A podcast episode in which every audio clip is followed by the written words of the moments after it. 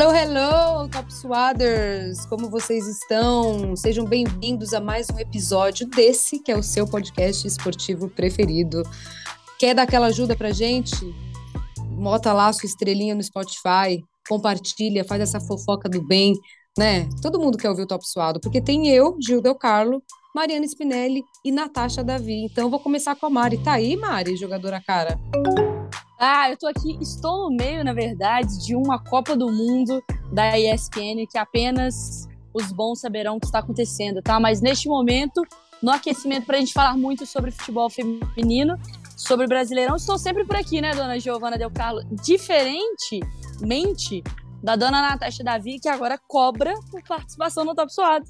Sabia? Natasha Davi, faça honra, Ô, louco. faça jus ao seu cachê. É, cada um sabe do seu valor, não é mesmo? E o meu é bem alto e bem caro. Ah, Jogadoras caras. então, Jogadoras é a Mari. caras. Eu queria dizer que a Só nossa, eu que não tô valendo nada. eu queria dizer que a nossa jogadora cara, para quem não está nos vendo, eu vou descrever a situação. Mariana Spinelli está, obviamente, com trajes de jogadora, porque Linda. jogadora cara. E eu não sei o que ela tá fazendo, que ela não para de andar. Eu acho que ela tá aquecendo, entendeu? Porque não pode, né, destender o músculo, né? Não, e eu tô com meu mais. pé machucado. Ó, vou ter, vai ter pack de pezinho só pra quem tá vendo. Meu, Meu pé tá Deus, machucado. mas espera, eu queria só fazer um comentário para quem segue a, a Mari nas redes, Esse né? chinelo é do Gabriel, tá? Eu não uso esse chinelo Ah, então esquece, que eu já ia falar que ela não tá inimiga da moda, mas agora ela acabou de se dedar e ela tá assim, então. Ela acabou de se dedar, tô literalmente, é o dedão dela que tá todo cagado, literalmente. Porque ela foi fazer. Literalmente não, mas tá ferrado. A, a Bonita foi fazer unha do pé um dia antes de jogar um campeonato. A Mariana é muito chinelinho, gente. eu- não, eu preciso falar isso. É muito chinelinho, porque ela fica falando que joga, que joga, que joga, e ela matuta isso na cabeça das pessoas. As pessoas realmente acham que ela joga muito, mas a Mariana nunca, mas é nunca que vejo em campo. Ó, tá dando migué, tá dando migué no campeonato aí, na Copa do Mundo da ESPN. Natasha, o episódio é sobre o quê? Sobre o que é o episódio? Você nem fez a É abertura ainda. Tá aí me difamando. É porque eu não posso perder o hábito, não é mesmo? Vambora, vamos começar o episódio. E o episódio de hoje a gente vai falar sobre Brasileirão Feminino. Já estamos na fase de mata-mata, já aconteceu o primeiro jogo das quartas de final do Brasileirão Feminino. O segundo jogo das quartas de final acontece nesse final de semana, agora, dia 20 e 21. Tem jogo ainda na segunda-feira, dia 22 do 8. Mas é sobre isso que nós vamos falar agora, porque está chegando na reta final do Campeonato Brasileiro Feminino. Então, bora lá, Mariana Spinelli, começando pelos jogos das quartas de final, jogo 1, no caso. Traga seu destaque pra gente, traga aí alguma coisa, alguma coisinha gostosinha que você viu nessas partidas. Oh, mas eu acho que o mais importante nesse início é que a pessoa que fala assim, como assim Brasileirão mata-mata, né? Que o formato do Brasileirão feminino é diferente. Ele começa com Pontos é, corridos. pontos corridos, todo mundo joga contra todo mundo em turno único. Os oito primeiros melhores se classificam, os quatro piores rebaixam. E aí os oito melhores jogam primeiro contra oitavo, segundo contra sétimo, terceiro contra sexto e quarto contra quinto mais conhecido como matemática básica. E aí é isso, aí começa o mata-mata. Quarta de final, semi, a grande final, tudo com jogo de ida e jogo de volta. Então a gente teve agora as quartas de final, é, o jogo de ida, né? Agora vão ter os jogos de volta, como você muito bem destacou, Natasha. Parabéns, fez o seu Obrigada. trabalho. Bom, Estou sendo paga assim, pra isso. eu acho que. é que eu acho que assim, no, no jogo de ida, não, não tivemos nenhuma surpresa que você pode falar assim, ah, Mari, aquilo ali fugiu do que a gente estava esperando do jogo. Não. Eu acho que talvez fugiu o tamanho do placar do Palmeiras, que já meteu uma goleada, fez um, um 5 a 0 ali num jogo de ida, resolveu já o jogo, né? Contra o Grêmio. Mas sim, imaginaria que o Palmeiras fosse vencer? Sim. Imaginaria que o Inter fosse vencer o Flamengo? Sim. Imaginaria que Ferroviário e São Paulo seria o confronto mais equilibrado? Sim, não é que é o único que terminou empatado. Corinthians do Real Brasília? Sim. Então, assim, dentro do previsto, os resultados eles aconteceram. Como eles aconteceram e como isso vai impactar para o segundo jogo é outro papo. Corinthians, acho que está bem resolvido. Palmeiras, está bem resolvido. O Inter contra o Flamengo também está bem resolvido, mas tem que ficar atento, porque se toma um gol ali no início já dá um susto. Agora, Ferroviária e São Paulo tá aberto. 0 a 0 e vai para o jogo de volta, né? Venceu, venceu, e aí é quem classifica. E já era esperado que fosse o, o, o jogo mais equilibrado mesmo da rodada. Ô, Mari, é, eu tava dando uma olhada aqui Hum. e repassando, até porque a gente não falou, a gente veio aí de vários episódios sobre a Euro, enfim, tava tendo Copa América também, e aí nós tivemos convidadas. E eu tava dando uma olhada, se a gente colocar aqui as oito, as oito primeiras da tabela, elas vão para a fase de mata-mata e as quatro últimas são rebaixadas. Então, quem tá rebaixado são José, Smack, Bragantino e Crespon. Desse meio de tabela, entre ali do nono até o Cruzeiro, até o Cruzeiro, coitado, do nono até o décimo segundo, que é o Cruzeiro, para você, tem alguma surpresa de ter ficado fora das oito primeiras? Eu não, não sei se a palavra é surpresa, Nath, mas eu acho que tem frustração. Por exemplo, o Santos está fora dessa, é um absurdo. Um absurdo pela história das sereias da Vila. Quando você olha que o Santos não está no mata-mata, um time tão tradicional, que foi um dos pioneiros do futebol feminino no país, e é um time de camisa, você fala, poxa, por que não? E ele teve a classificação, né? O Santos precisava fazer o resultado dele e ele não consegue fazer. É... Mas, assim, o Cruzeiro não era um time para classificar. O Atlético, eu acho que também fica uma sensação de o Atlético veio da segunda divisão, ele veio do A2 para jogar na, no, na série principal. A ideia era se manter mesmo na, na elite, assim, se manter no, no, no brasileiro. Só que, pela campanha que ele fez, na última rodada ele chegou com chance de classificar para o mata-mata. Então, assim, o Atlético classificar para o mata-mata, se fosse no início da temporada, eu não ia falar que era uma obrigação, uma frustração. Mas como o campeonato desenrolou, ele ter ficado de fora também foi puxado, porque foi assim, o, o Atlético chegou na última rodada do, da fase de pontos corridos, se o Flamengo empata, se o Grêmio empata e se o Santos empata e ele ganha, ele passa. Todos os resultados aconteceram, menos ele, ele não ganhou. Então, ficou falta na parte dele mesmo para ele conseguir se classificar. Mas eu acho que a grande bronca é o Santos, cara. É o Santos porque a gente vê uma desorganização no futebol do Santos como um todo, e aí isso reflete o futebol masculino. E, e vem uma cadeia, né? uhum. né? Então, assim, o futebol feminino começa a dar sinais, e aí começa o administrativo, outras modalidades, explode no masculino, que é, é o mais blindado de todos. Quando a gente olha para o futebol masculino do Santos e já vê que ele está baqueado, é porque o futebol feminino também vai sofrer com isso em algum momento. E sofreu. Então a Cristiane fez um desabafo muito forte nas redes sociais sobre isso, é, pedindo desculpas, estava com vergonha. E a entender, e o Santos demitiu a Tatiele, que era treinadora, então a ver o que o Santos vai fazer daqui para frente quanto instituição mesmo, sabe? Que aí eu acho que é a grande bronca. O Atlético se manteve, subiu e se manteve. Bom, porque o Red Bull Bragantino, que foi campeão da Série A2, bateu e voltou. É, eu acompanhei, eu acompanhei bastante os jogos do Santos nessa temporada. E era impressionante, assim, em alguns momentos. Em alguns momentos você via a garra das jogadoras querendo mais. Tiveram jogos melhores, outros piores. Mas, assim, na grande maioria das vezes, o que eu pude perceber também em relação ao Santos eram jogos mais apáticos, assim, né? O time começava bem, mas, assim, começava bem. E quando você fala começa bem, você fala assim, ah, 45 minutos, bom. Não, não. 15 minutos. E aí, daqui a pouco, o time tava dando aquela queda. Era um time que dependia basicamente da Cris assim, 100% para fazer os seus gols, para poder avançar, para dar resultado. E era um time que você via que se tomava um deslize ali logo no começo da partida, ele, ele, ele se desestabilizava para o restante, assim, do jogo. Então, ah, assim, não me surpreende estar onde está. Entendo surpreender é, pelo peso que tem o nome do Santos no futebol feminino, mas pelas partidas que fez ao longo aí do Campeonato Brasileiro, não é uma surpresa não estar entre as oito para mim, pelo menos, mas entendo quando você fala em relação ao nome como um todo do Santos. Eu queria perguntar, assim, é, talvez é, seja até um pouco, sei lá, óbvio, mas assim, você acha que tem alguma favorita já é, para esse título, alguma equipe favorita? Tipo, tem o Palmeiras aí que fez essa goleada que você falou, você esperava que ele fosse ganhar, mas não esperava esse placar de cinco, né? Você acha que isso deixa o Palmeiras favorito ou você acha que não? Que, tipo, tem chance ainda, porque por pontuação tá tudo muito perto ali, né? Não tem nada, tipo, muito disparado na frente, né? É que agora já não é mais pontuação, é isso? Socorro, me ajuda, Deus. É, então. Não, não, não. É isso. É isso. Não é mais pontuação. Agora a pontuação foi só para definir a posição de cada um para definir quais seriam os confrontos das quartas, né? Quem ficou mais bem classificado pegou times que ficaram menos bem classificados, né? O Palmeiras é que isso pegou reflete Grêmio, foi... na... em campo, né? Tipo, continua sim, sendo sim, essa sim. essa disparidade. Assim. Uhum. Eu acho que o, o, o, é difícil você falar de um favorito. Tem um favorito. Eu coloco o Palmeiras pelo que ele apresentou e pelo que ele vem apresentando nos últimos anos e se estruturando assim de certa forma, mas essa temporada pelo que ele fez. Mas não tem ninguém sobrando como o Corinthians já sobrou, sabe? É, eu acho que essa é a graça dessa edição. Porque o Corinthians ele já chegou em fases em que você sabia assim que ele seria o campeão, a questão é contra quem e de quanto. Eu acho que não tem isso mais. É, eu tava. O Palmeiras, pra, ele. Desculpa, Mari, não, mas É. só para complementar, porque eu tava lendo, eu tava lendo uma coisa so- sobre isso, sobre essa questão desse, desse campeonato brasileiro que prometeu e entregou assim em questão de equilíbrio na história do futebol feminino. Geralmente, quando a gente Uhum. estava falando dessa fase de pontos corridos, a gente pegava o time que estava ali em primeiro na tabela, e o Corinthians várias vezes se destacou como primeiro ali na tabela, até porque, enfim, acabou sendo campeão por diversos outros motivos.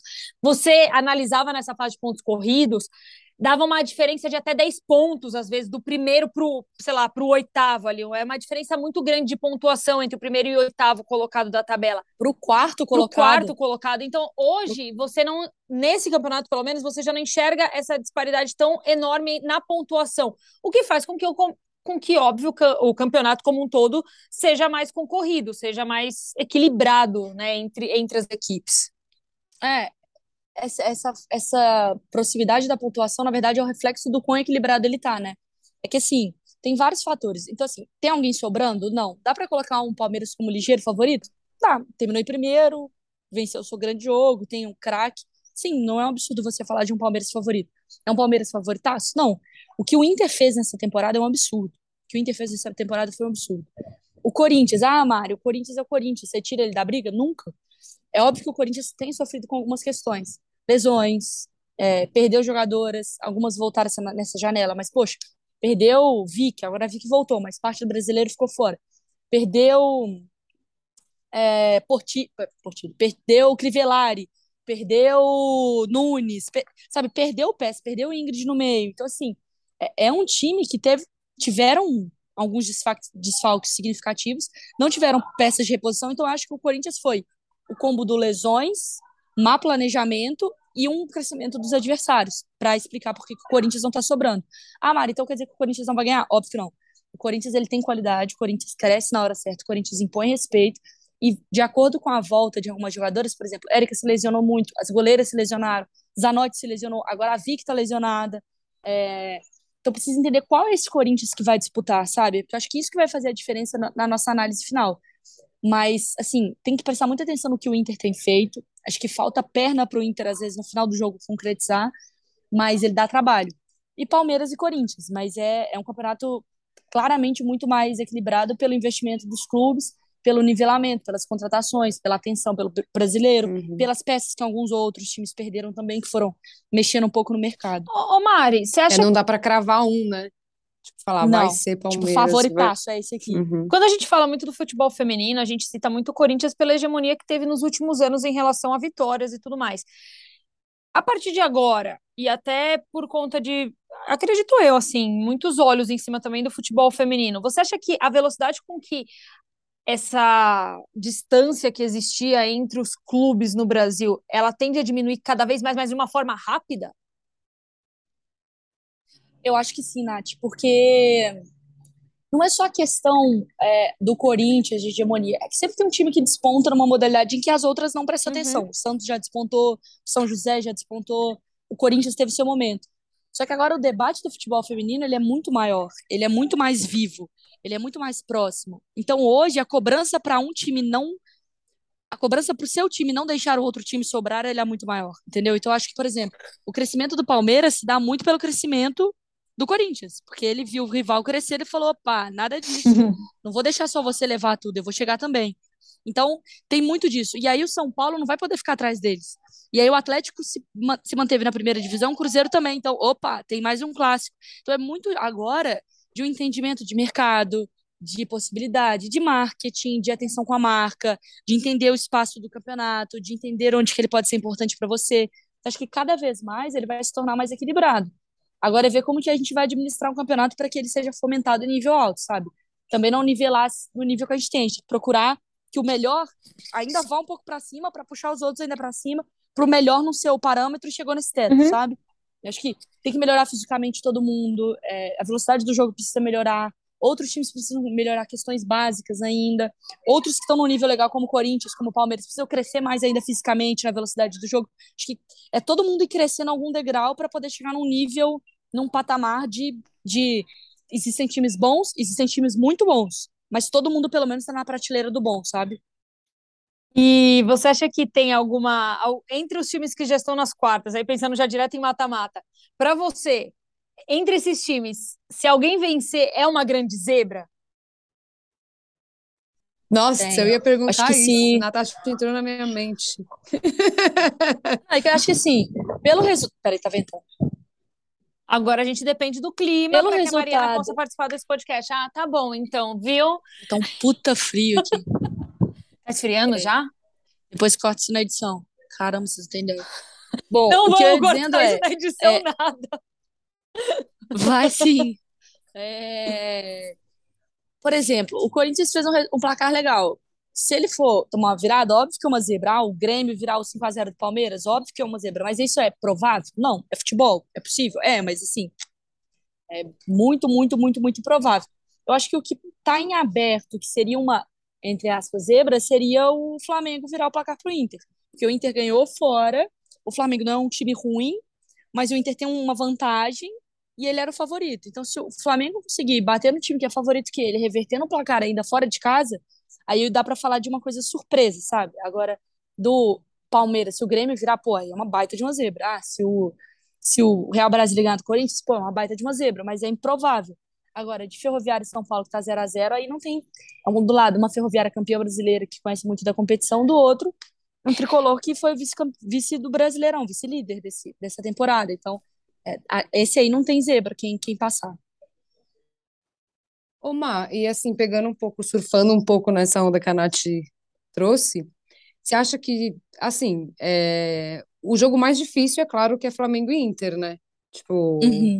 mas você acha Não, que... eu acho que São Paulo e Ferroviária. Eu acho que São Paulo tá, é tá mais- empatado, né? Tá ia- eu 0 a ia te 0 tá empatado. Ah, é Assim, verdade. eu, an- antes, de, antes de começar as quartas, eu colocaria Flamengo e Inter, São Uhum. Paulo e Ferroviária como mais equilibrado. Tá. Mas colocando Ferroviária e São Paulo mais equilibrado ainda. Por quê? Porque o São Paulo faz uma campanha legal, mas ele, ele ainda falta se confirmar nas Uhum. horas decisivas. Não é E a linear, Ferroviária, né? a Ferroviária, ela cresce no mata-mata. Não é linear. Uhum. A Ferroviária, ela cresce nesses momentos. A Ferroviária sabe se preparar para esses momentos. A Ferroviária já viveu esses momentos. Então, quando você bota esses dois frente a frente, você fala, hum, esse aí vai dar jogo. O Flamengo e Inter, é, poderia dar Flamengo? Poderia ter dado no primeiro jogo. Mas pelo que o Inter fez, existia um favoritismo ali, sabe? Então você Uhum. conseguia ver um- uma coisa mais clara ali, que teria que ser um Flamengo se superando. A questão do Flamengo é que ele não tá montando um time para essa temporada. O Flamengo tá montando um time para 2023 Uhum. A longo prazo, né? o projeto o projeto do Flamengo é ir chegando. Então chegou no mata-mata, fez um jogo legal, show de bola. Agora para ser campeão, para chegar numa final e tal, aí é um projeto lá para frente. Então não tem problema nenhum o Flamengo ser eliminado agora. Entre São Paulo e Ferroviária fica aquele climão de hum, quem que vai conseguir se confirmar nessa fase, sabe? Eu acho que o mais tranquilo mesmo é o Palmeiras, né? Eu ia até citar o Corinthians, mas Sim. eu acho que o Corinthians ele também não vai ter um jogo fácil, né? Não é um jogo que a gente pode Sim, mas o do. Corinthians já foi, assim. O Corinthians também acho que já, já tá bem resolvido. Uhum. Mas é que eu acho que o do Palmeiras é que é o placar ainda, né? Assim, Aí, se o futebol acontecer, o, o Corinthians tem uma expulsa no início, toma um gol, desespera e tal, aí o futebol pode Uhum. acontecer. Mas no óbvio, tá resolvido. Agora, o, Pal- o Palmeiras tem que acontecer uma série de desastres pra reverter um 5 a 0 é que eu acho que aí seria Sim. o Corinthians, ah, o Real Brasília conseguir vencer do Corinthians e aí um placar para mais de dois, dois gols. Eu acho que aí seria uma grande zebra mesmo nessa situação, né?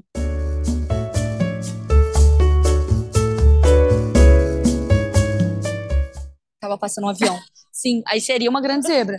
Porque aí é um placar que não tá tão elástico, é um favor, claro favorito. Cara, cutuquei um negócio que tá doendo.